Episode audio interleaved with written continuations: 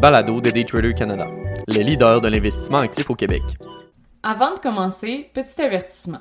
Le contenu de ce balado, les données financières et économiques, incluant les codes boursières ainsi que toute analyse et interprétation de celles-ci, sont fournis à titre d'information seulement. En aucun cas, elles ne doivent être considérées comme étant une recommandation ou un conseil d'acheter, de vendre, de vendre à découvert ou poser tout autre acte envers toute valeur mobilière, tout instrument dérivé ou tout actif ou classe d'actifs quelconque. Bonne écoute! Rogers Communications Inc. Bataille corporative et familiale. Par Olivier Gélina, analyste financier, contributeur pour Daytrader Canada. Si vous avez suivi les nouvelles dernièrement, il a été certainement porté à votre attention qu'il y a de la bisbille chez Rogers Communications Inc. sur le Toronto Stock Exchange sous le ticker RCI.B. Ce qui avait alors commencé comme une intéressante distraction pour de nombreux analystes tourne de, plus en plus vers un enjeu inquiétant. Alors que certains qualifient la situation meilleure qu'un feuilleton dramatique sur HBO, d'autres sonnent l'alarme de sous-performance pour le titre. Il est vrai que cette distraction a été accompagnée d'une dégringolade du titre de près de 5% un recul surplombé de doutes. Rogers Communications, ou RCI, a commencé à apparaître dans les tabloïds suite aux allégations de M. Edward Rogers, fils de Ted Rogers, fondateur du géant de la télécommunication, qu'il souhaitait remplacer le PDG actuel, Joe Natale, suite à de mauvaises performances de la compagnie. Cette démarche n'aurait pas plu au conseil d'administration, qui inclut à la fois sœur et mère de M. Rogers, et n'associait pas nécessairement la sous-performance de la compagnie à M. Natale. L'administration convient que les derniers temps n'ont pas été faciles pour la compagnie, mais qu'ils avaient pleinement confiance au management actuel et qu'il n'était pas le temps d'incruster des doutes où il n'y a pas lieu d'être. Revirement de situation, le CA remplace M. Rogers, siégeant comme président du conseil, par John MacDonald, un conseiller indépendant approuvant M. Natali à la tête de RCI. Suite à cette annonce, Edward Rogers conserve non seulement le blâme sur M. Natali, il y inclut maintenant cinq membres de l'administration et prévoit les remplacer également à travers le Rogers Control Trust. M. Rogers détient un contrôle très serré sur cette fiducie et les médias reconnaissent que cette démarche a bien des chances de réussir. Un des problèmes dans cette situation bien précise est l'utilisation d'une structure à double action où l'entreprise émet une classe d'action différente selon le contrôle, pouvoir et droit de ces classes. Plusieurs grandes entités utilisent ce genre d'actionnariat, dont Canadian Tire Corp sur le Toronto Stock Exchange sous le ticker CTC.A, ainsi que Bombardier encore sur le Toronto Stock Exchange sous le ticker BBD.B, où un individu ou groupe unique se voit donner une proportion énorme des votes par rapport aux autres investisseurs. Dans le cas de Rogers, l'actionnaire majoritaire est le Rogers Control Trust, société où Edward Rogers siège et détient 97,5% des voix de catégorie A.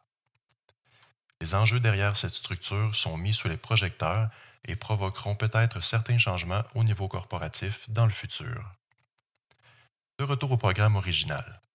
L'une des sœurs d'Edward, Martha Rogers, prit d'assaut les réseaux sociaux la semaine dernière afin de déplorer les actes de son propre frère et le targue de distraire la haute gestion au détriment des actionnaires. De son côté, Edward Rogers effectue un remaniement de CA à l'aide de la fiducie en contrôle et réclame la direction de RCI. Ce processus n'est évidemment pas chose reconnue au sein du CA actuel de la corporation, poussant M. Rogers à avoir appel à la Cour suprême de la Colombie-Britannique pour reconnaître sa légitimité. Les résultats de ces démarches légales sont attendus cette semaine. Cette nébuleuse administration demeura jusqu'à l'audience prévue lundi. M. MacDonald fait cependant le point que la gouvernance d'entreprise est un élément clé à son succès. La majorité, occupée par M. Rogers sur les fiducies, n'en fait pas nécessairement une bonne gouvernance pour RCI, où il pourrait faire ce que bon lui semble sous aucun prétexte raisonnable. L'historique comportemental de M. Rogers revient à la surface, où il a été noté qu'en 2016, son parcours afin d'éviter le CA lorsqu'il a évincé le PDG de l'époque, Guy Lawrence. L'un des plus récents administrateurs indépendants du CA, John Clappison, a préféré quitter ses fonctions suite à de multiples tentatives par M. Rogers de contourner les politiques approuvées par le Conseil. M. Clappison a été depuis réélu sur le CA, mais est maintenant dans la mire de destitution d'Edward Rogers. Il est plutôt rare aujourd'hui de voir ce genre de lavage de linge sale en public pour les grandes corporations. Les répercussions sur les titres boursiers et risques de réputation sont souvent mis de l'avant avant de rendre publiques ces situations. Les vues des analystes sont toutefois partagées sur la situation.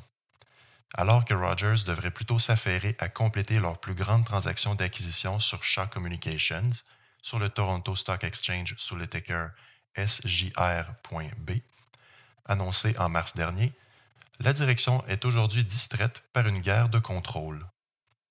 La transaction de 26 milliards ne semble pourtant pas être en péril selon les dirigeants de Shaw qui préféraient ne pas commenter la situation, la qualifiant d'une querelle familiale avant tout. La CRTC, ou Conseil de la radiodiffusion et des télécommunications, a exprimé son désir de repousser les démarches légales en vue de concrétiser l'acquisition. Le titre de Rogers Communications a sous-performé face à ses compétiteurs depuis le décès du fondateur Ted Rogers en 2008.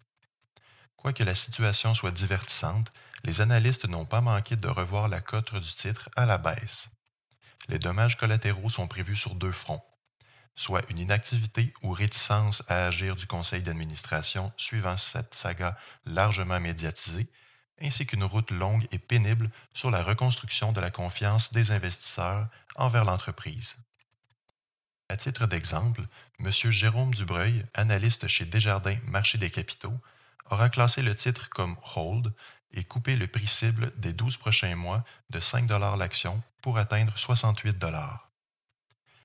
Malgré le niveau d'activité élevé des derniers jours, les actionnaires devraient s'attendre à encore quelques jours de délibération et querelles avant de voir un climat plus calme se rétablir.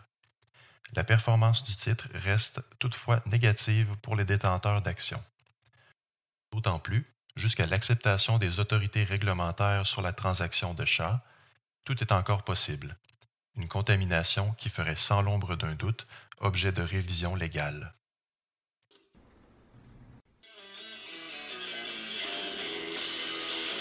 C'était le balado de Daytrader Canada. Pour plus d'informations sur nos programmes de formation et d'accompagnement, veuillez visiter daytradercanada.com.